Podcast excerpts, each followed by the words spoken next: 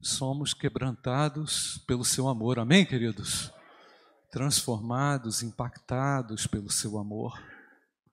O amor e a justificação do Senhor caminham juntos. O amor do Senhor é a razão pela qual ele age de maneira insistente conosco, maneira como ele é, se manifesta a nós de uma forma muito cuidadosa. E a justificação, como a gente já tem visto, é aquele ato judicial de Deus, declarando é, a nossa absolvição em Cristo. Glórias a Deus, irmãos. Somos muito felizes por isso. Eu quero ler com você o texto de ah, Romanos, capítulo 5. Vamos ler do verso 1 até o verso 11. Justificados, pois, mediante a fé. O que está escrito, irmãos? Temos paz com Deus por meio de nosso Senhor Jesus Cristo, pelo qual obtivemos também acesso pela fé a esta graça na qual estamos firmes e nos gloriamos na esperança da glória de Deus. E não somente isso, mas nos gloriamos nas tribulações, sabendo que a tribulação produz perseverança, e a perseverança produz experiência, e a experiência produz esperança. Ora, a esperança não nos deixa decepcionados, porque o amor de Deus é derramado em nosso coração pelo Espírito Santo que nos foi dado. Porque Cristo, quando nós ainda éramos fracos, morreu a seu tempo pelos ímpios. Dificilmente alguém morreria por um justo, embora por uma pessoa boa, alguém talvez tenha coragem de morrer. Mas Deus prova o seu próprio amor para conosco, pelo fato de Cristo ter morrido por nós quando ainda éramos pecadores. Logo, muito mais agora, sendo justificados pelo seu sangue, seremos por ele salvos da ira. Versículo 10. Porque se nós, quando inimigos, fomos reconciliados com Deus, mediante a morte de seu filho, muito mais, estando já reconciliados, seremos salvos pela sua vida. E não apenas isto, mas também nos gloriamos em Deus por meio de nosso Senhor Jesus Cristo, mediante ao qual recebemos agora a reconciliação. Amém. Feche seus olhos mais uma vez. Obrigado pela tua palavra, Senhor. Traga luz ao nosso coração mediante a revelação, iluminação dessa palavra.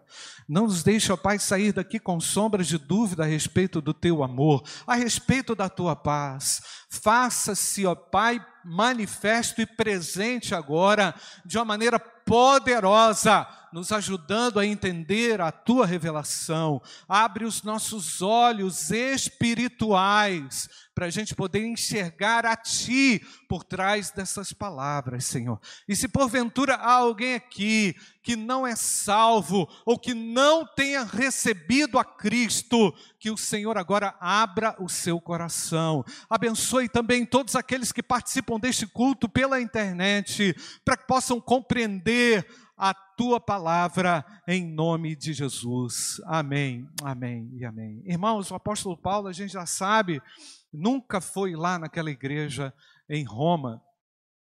Mas é, o meu, meu foco é, de pregar sobre Romanos é aliar tudo isso que o apóstolo Paulo ensinou àquela igreja de Roma a mim, a nós hoje.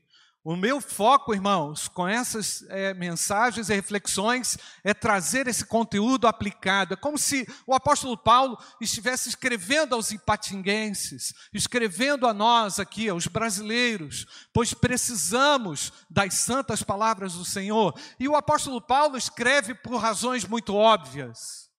Ele queria apoio daquela igreja.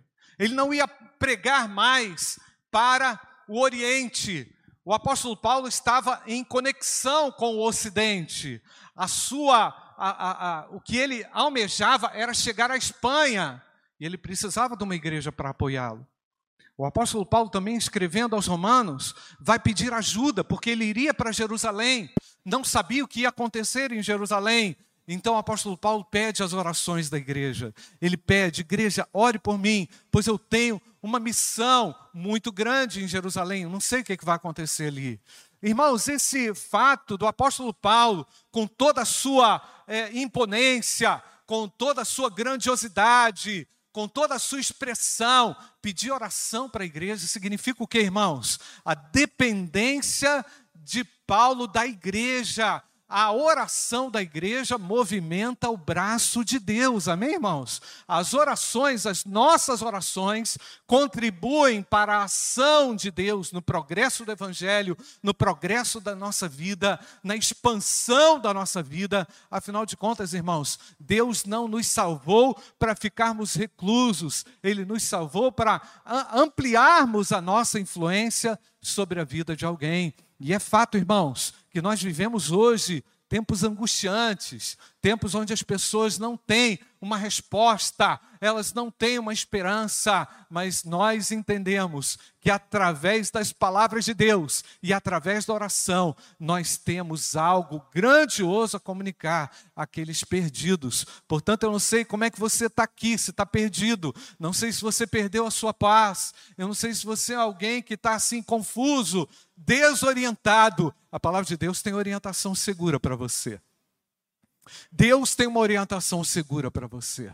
Eu não sei como você participa desse culto pela internet ou vai participar uma hora dessas, mas Deus pode estabelecer a paz no seu coração. O apóstolo Paulo, sabendo do poder do Evangelho, sabendo da grandiosidade do Evangelho, sabendo da graça manifesta através do Evangelho, escreve a sua carta aos Romanos, como se fosse um novo Evangelho. Não um Evangelho que contradiria os demais evangelistas, não, mas ele escreve de uma maneira contundente, autoritária, autoritária no sentido da autoridade, não é, irmãos? Não no sentido de mandar, não é?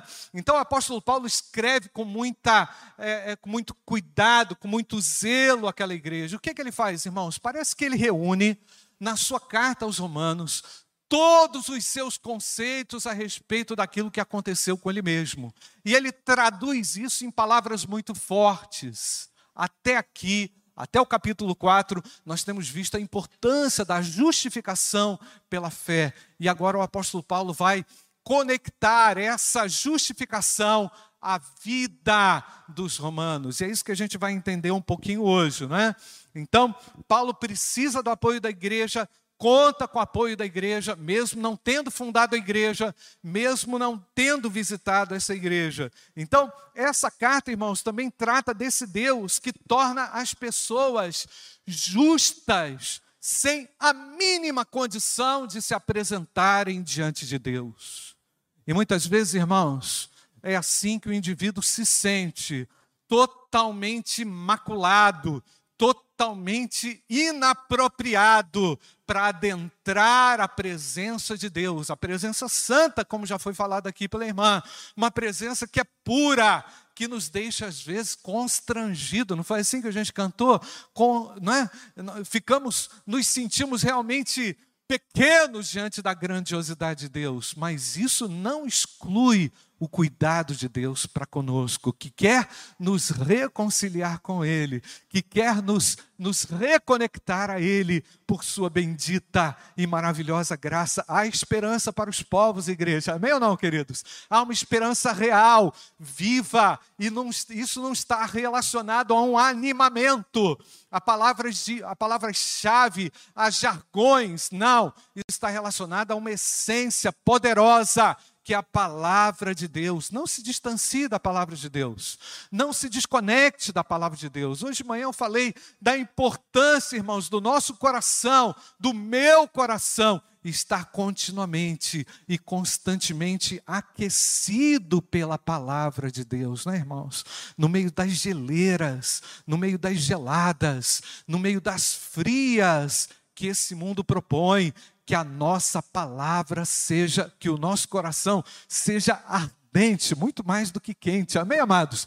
Mas isso é, é produzido, irmãos, pelo Espírito Santo em nós, que aplica essa verdade ao nosso coração e nos faz quebrar todo o gelo. Amém, amados? Então, quando você chega no ambiente onde está todo mundo numa gelada, onde está todo mundo num desespero, onde está todo mundo numa fria, ali chega o servo de Deus com o coração dele aquecido pela palavra de Deus. E quando quando o coração do crente, irmãos, é aquecido, ele se torna relevante, ele se torna também ali útil no seu ambiente, na sua família, onde ele estiver. Então, irmãos, o apóstolo Paulo explica também na sua carta aos Romanos que a fé em Jesus Cristo abre um caminho para uma vida completa. Nós estamos falando de uma teologia paulina que apresenta o completo evangelho para o homem incompleto,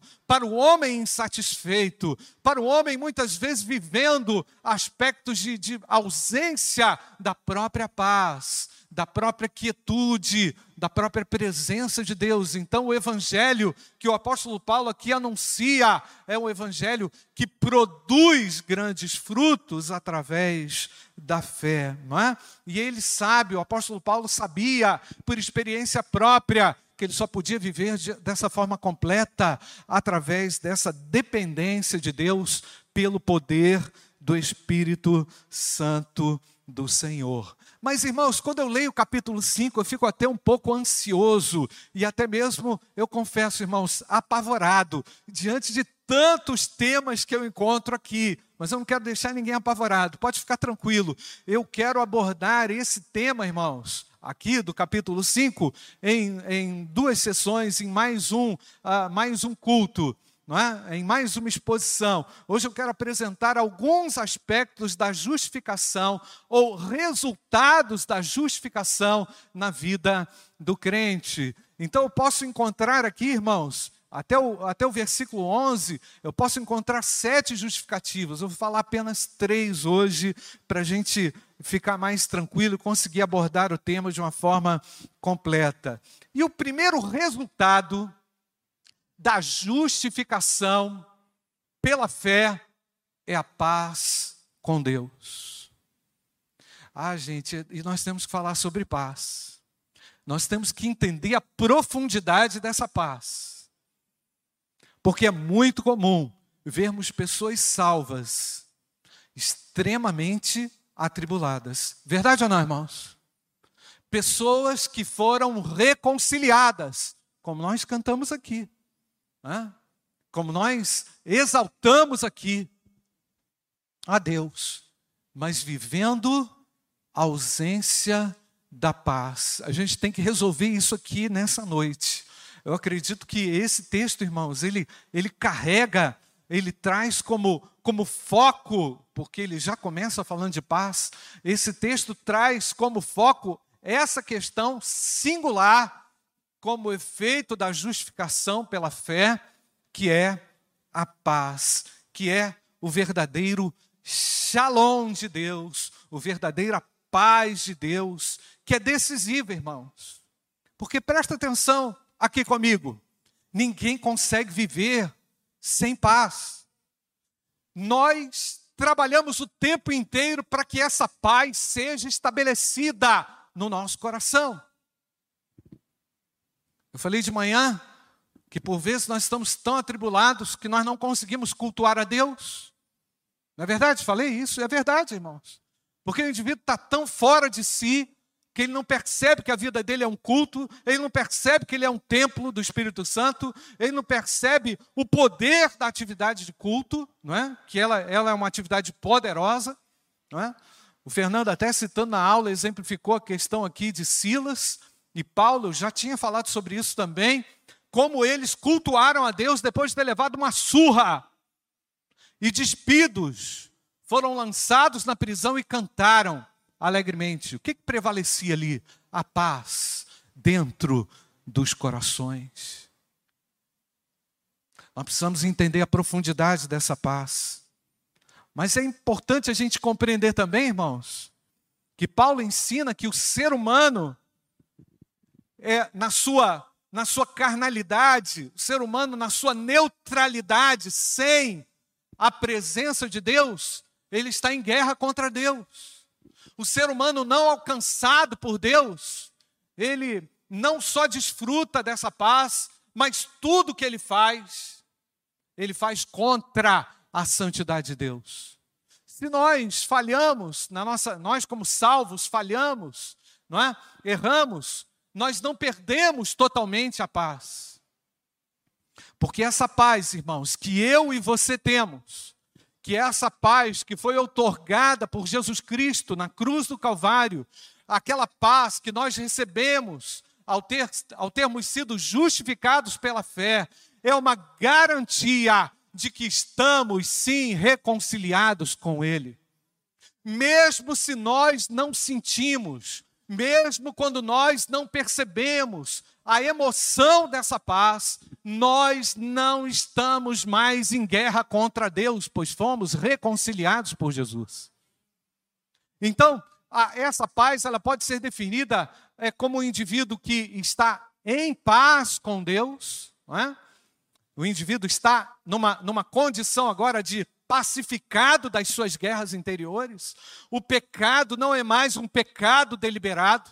Ele peca acidentalmente, ele falha acidentalmente, ele não quer falhar, mas o acidente acontece. Ele não quer errar, mas o erro acontece. Mas ele já está numa condição, essa paz é uma condição dessa alma que agora está descansada no Filho de Deus e Jesus Cristo foi quem realizou essa obra, irmãos.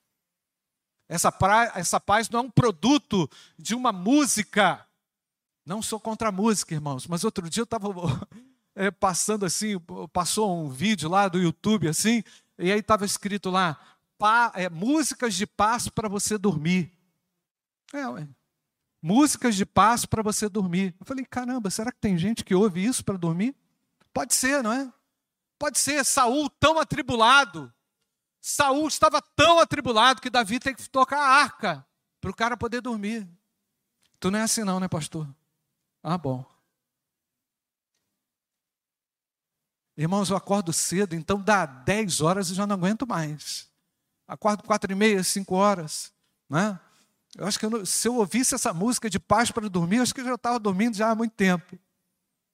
Mas é interessante, irmãos, que essa paz aqui não é uma paz relacionada a uma emoção.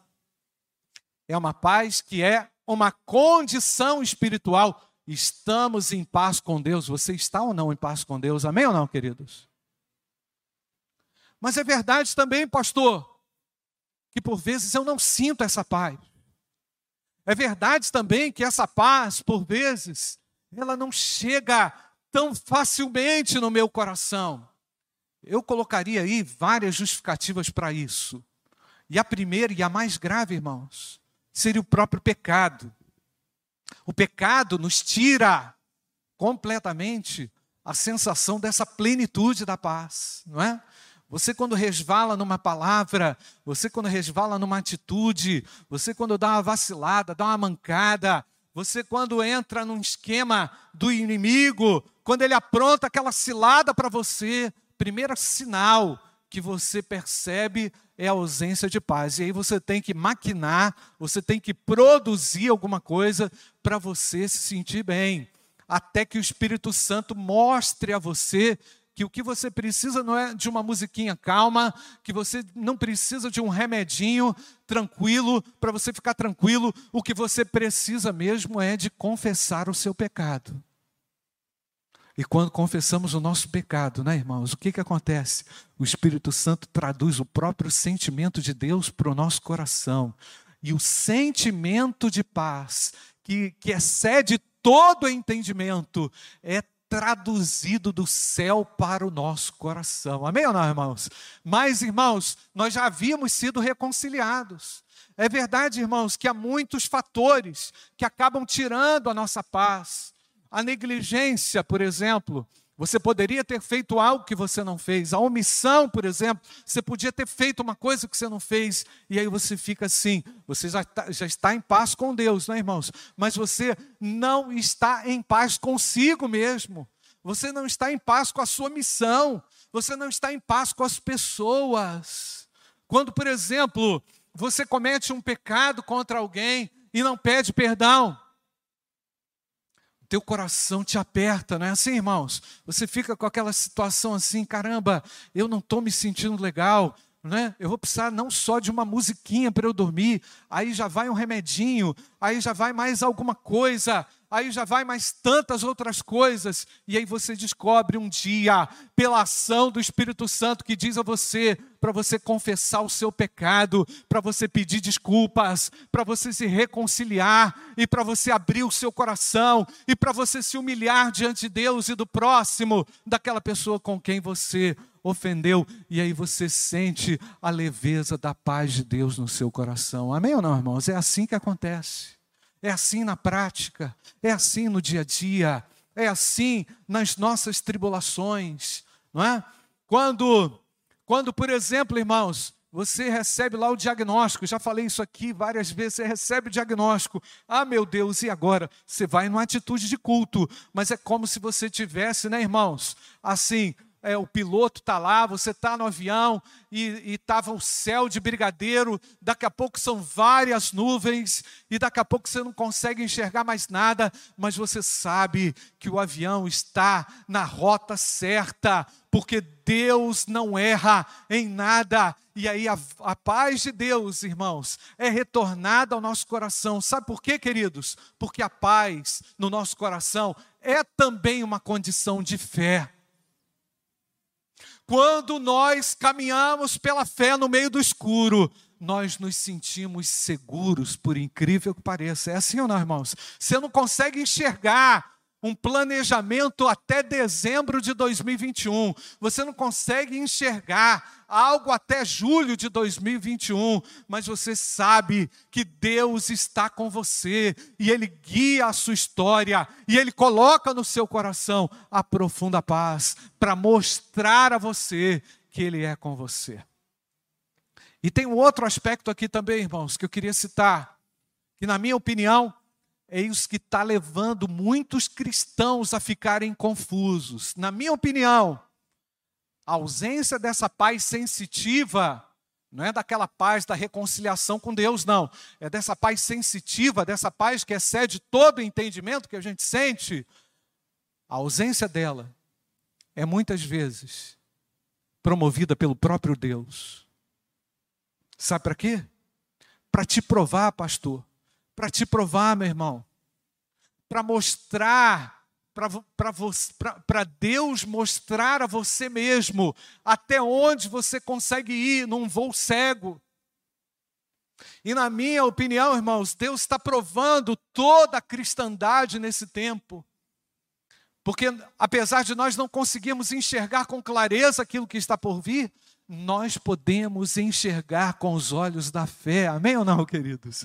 Nós podemos enxergar as promessas de Deus. Deus quer que o seu povo volte os seus olhos para as suas promessas. Então, meu amado, a paz com Deus e a paz de Deus, paz com Deus, essa reconciliação operada pela justificação pela fé e a paz de Deus no nosso coração é esse sentimento do qual todos nós ansiamos, buscamos e precisamos no nosso dia a dia. E um outro fator também, irmãos, dessa paz de Deus no nosso coração, que é importante a gente falar isso aqui, é que Deus, e aqui a palavra de Deus coloca a paz no nosso coração como um árbitro. Ela é juiz também na nossa tomada de decisões. Não é assim, irmãos? Você vai fechar um negócio. Aí o que, que você precisa? Você precisa ter a certeza, não só técnica, ou as garantias técnicas de um contrato, mas você também precisa ter a convicção de que Deus selou ou sela aquele momento com a sua paz. Por isso que eu quero falar a você algo importante aqui. Não faça nada sem a confirmação da paz de Deus no seu coração.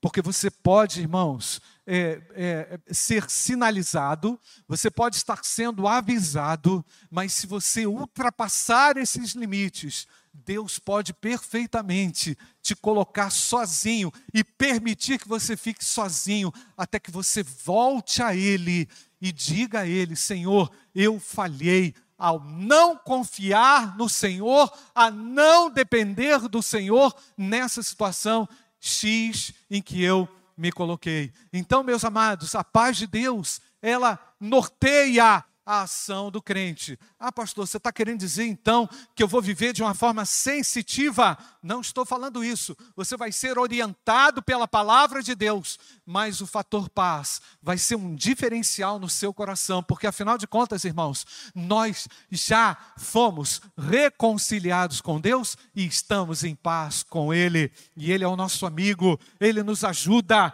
na nossa fraqueza, Ele nos ajuda na nossa tomada de decisão. Então, meu amado, eu quero falar contigo, não seja um inseguro, não viva uma insegurança, busque em Deus, porque afinal de contas, nele, com ele, nós já estamos reconciliados. O segundo aspecto, irmãos, dessa justificação, segundo resultado dessa justificação pela fé que ela produz, é que nós temos agora acesso à graça de Deus, irmãos.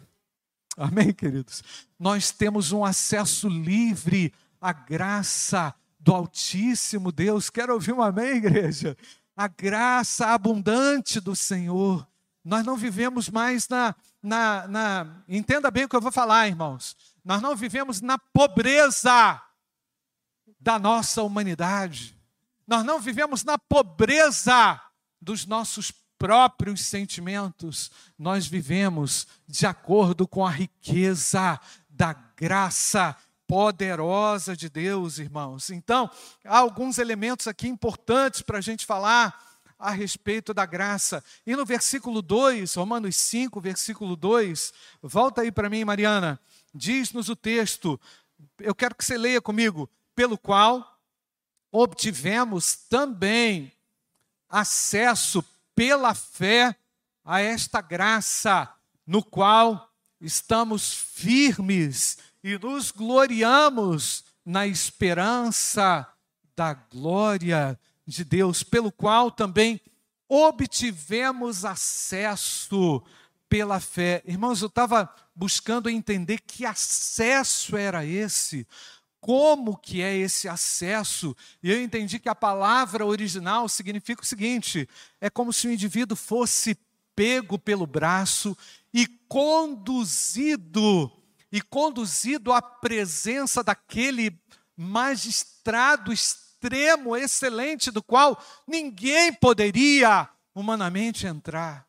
Ninguém teria condições de entrar na presença daquela pessoa tão excelente. E a ideia que o apóstolo Paulo carrega aqui na palavra original é essa: vocês foram então carregados até a graça bendita, e quem realizou isso foi o Filho de Deus, amém, irmãos? Ele que nos trouxe, ele que nos pegou de uma maneira muito pessoal, muito dinâmica, muito profunda e nos colocou diante da graça. Irmãos, eu não posso me esquecer de forma alguma que nós temos e que eu tenho diariamente acesso a essa graça. E por que, que eu tenho acesso a essa graça, irmãos? Porque sem a graça, eu não cresço. Sem a graça de Deus, eu continuo naqueles mesmos probleminhas, naquelas mesmas encrenquinhas que nos tiram a paz, naquelas mesmas picuinhas, naquelas mesmas coisinhas que, somadas no nosso dia a dia, irmãos, se tornam coisas grandes.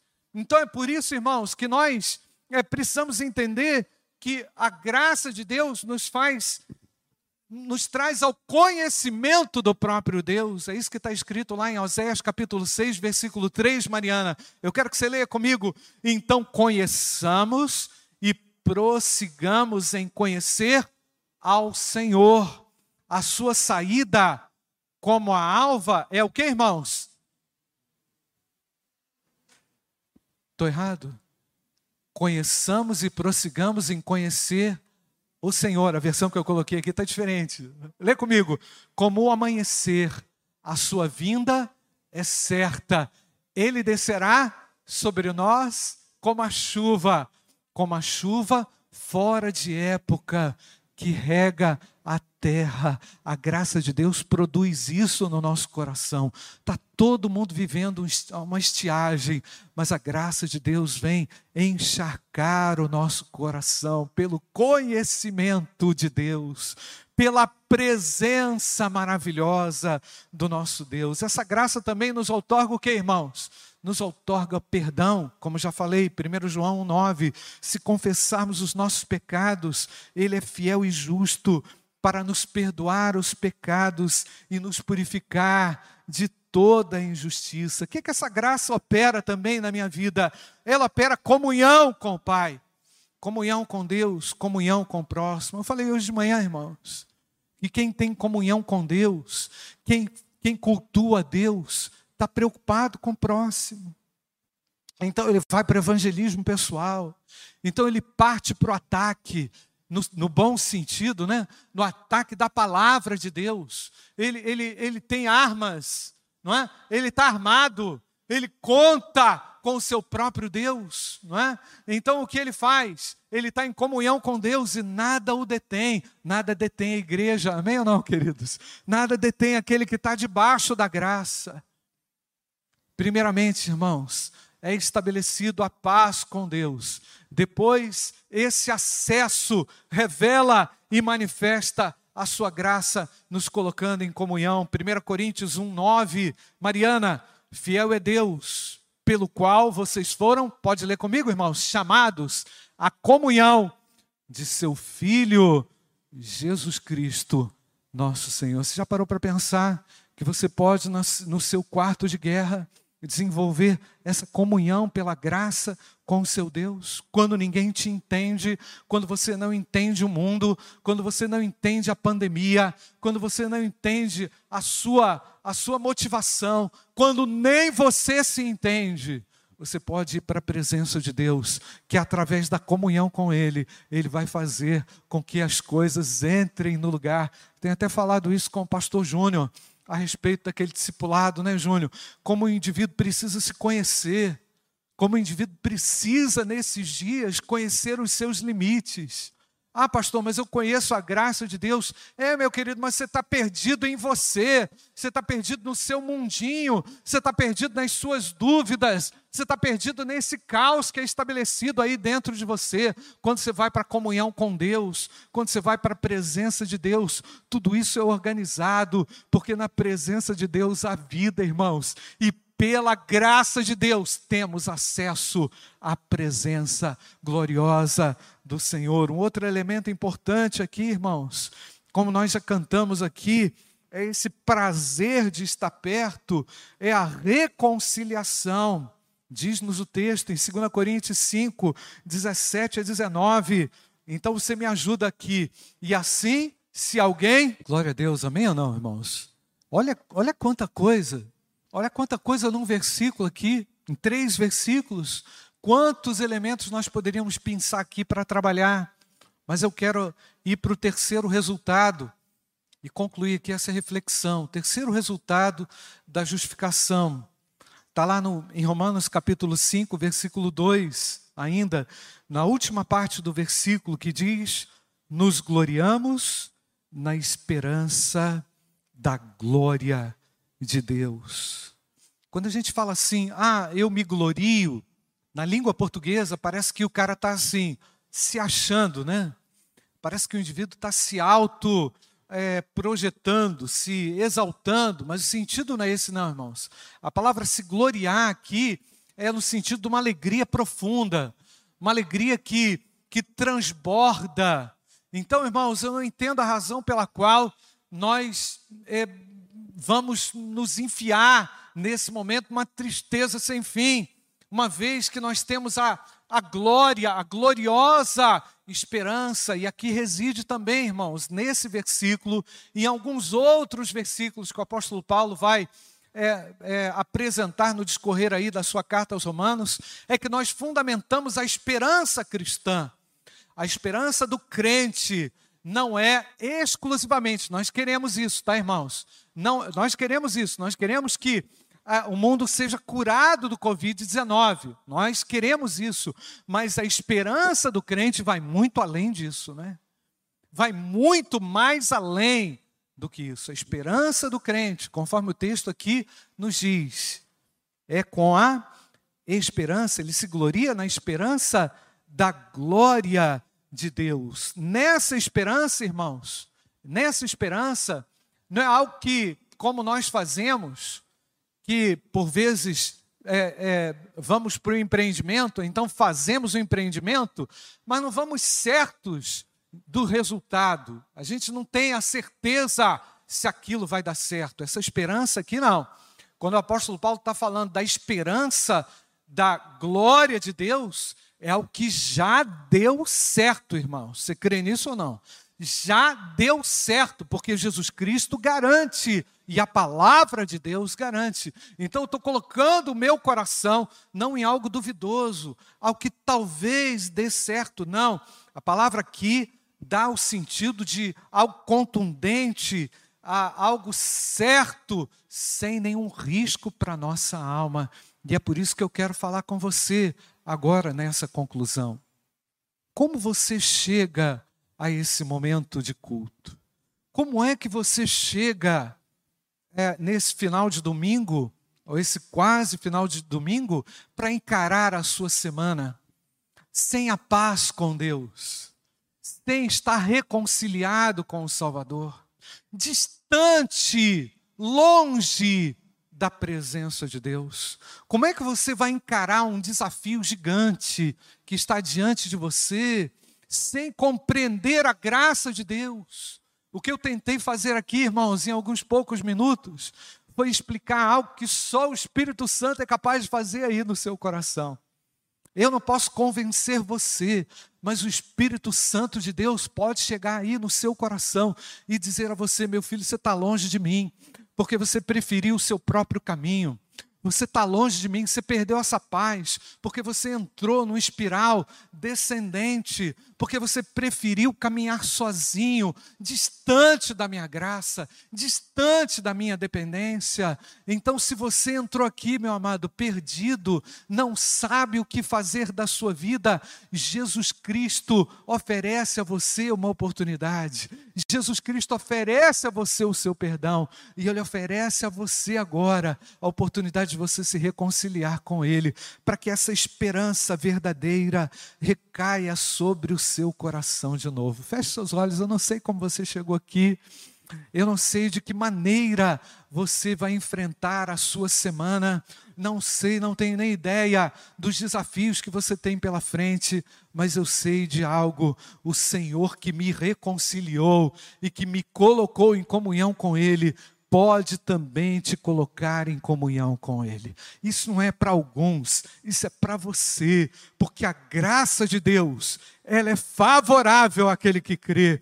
A justificação pela fé é para aquele que crê, é para aquele que entrega, é para aquele que reconhece que sem Jesus Cristo não há perdão, sem Jesus Cristo não há reconciliação, sem Jesus Cristo não há salvação. Por isso que mais uma vez eu pergunto: de que forma você chegou aqui?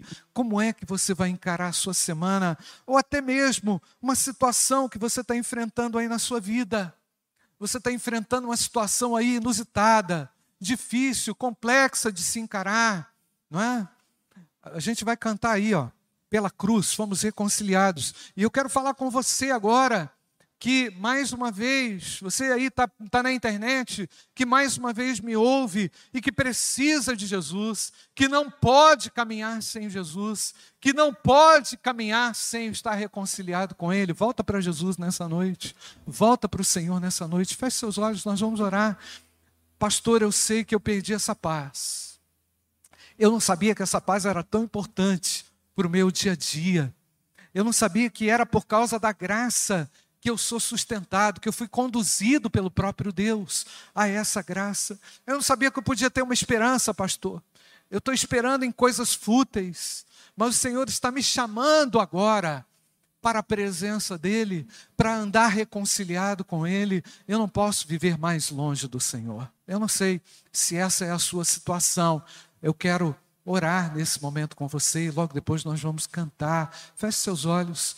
Pastor, eu estou aqui nessa condição e eu preciso me reconciliar com Jesus. Eu preciso voltar para a presença de Deus. Eu preciso retomar a minha caminhada com Deus. Onde você está? Deus está olhando você. Feche seus olhos. Ele quer ele quer trabalhar com você, trabalhar em você. Ele está tocando em você. E se ele faz isso, levante a sua mão, eu quero orar com você. Deus abençoe ele, meu querido. Ah, mais alguém, levante a sua mão, onde você estiver. Eu preciso, pastor, caminhar nessa direção. Eu sei que a minha vida longe disso é uma perdição. Eu preciso caminhar nessa direção. Há mais alguém? Nós vamos orar por você. Eu preciso me reconciliar com Cristo. Eu ainda não tenho essa paz com Deus. Ainda não entreguei a minha vida a Jesus. Estou longe de Deus, mas eu quero me reconciliar nessa noite. Onde você está? Levante a sua mão. Eu quero orar com você. Ah, mais alguém? Nós vamos orar. Deus está falando ao seu coração. Deus está tocando o seu coração. Ah, mais alguém? Nós vamos orar. Bendito Deus, obrigado, porque tu és um Deus gracioso. Por tua misericórdia e graça, fomos reconciliados, Pai. Não tínhamos feito absolutamente nada, não contribuímos em nada, somos pecadores, Senhor, mas o Senhor se manifestou a nós através de Jesus Cristo, Filho de Deus. Obrigado por essa maravilhosa graça que nos concede perdão, que nos concede reconciliação, que nos concede vida. Nós saímos daqui, Pai, neste culto, para enfrentar a nossa semana reconciliados contigo, Pai. E nos alegramos com o poder da reconciliação. Nós temos palavras para compartilhar, nós temos palavras de vida, porque o nosso coração transborda da tua vida. Obrigado pela tua graça, Senhor, e que nessa semana sejamos úteis ao Senhor. Não queremos ser úteis a nós mesmos, queremos ser úteis ao Senhor. Devolve a esperança da, da a esperança da manifestação da, da glória de Deus, Pai, ao coração do teu povo, Senhor.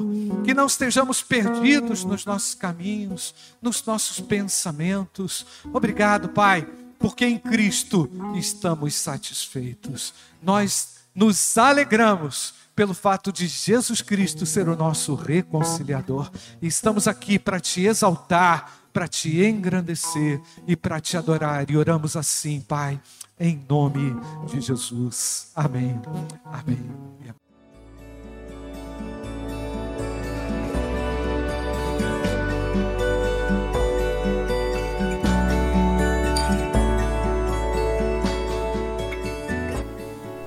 A Igreja Batista do Bom Retiro tem plena convicção de que a palavra de Deus é poder para salvar e transformar vidas. Nosso desejo é que essa mensagem tenha alcançado seu coração.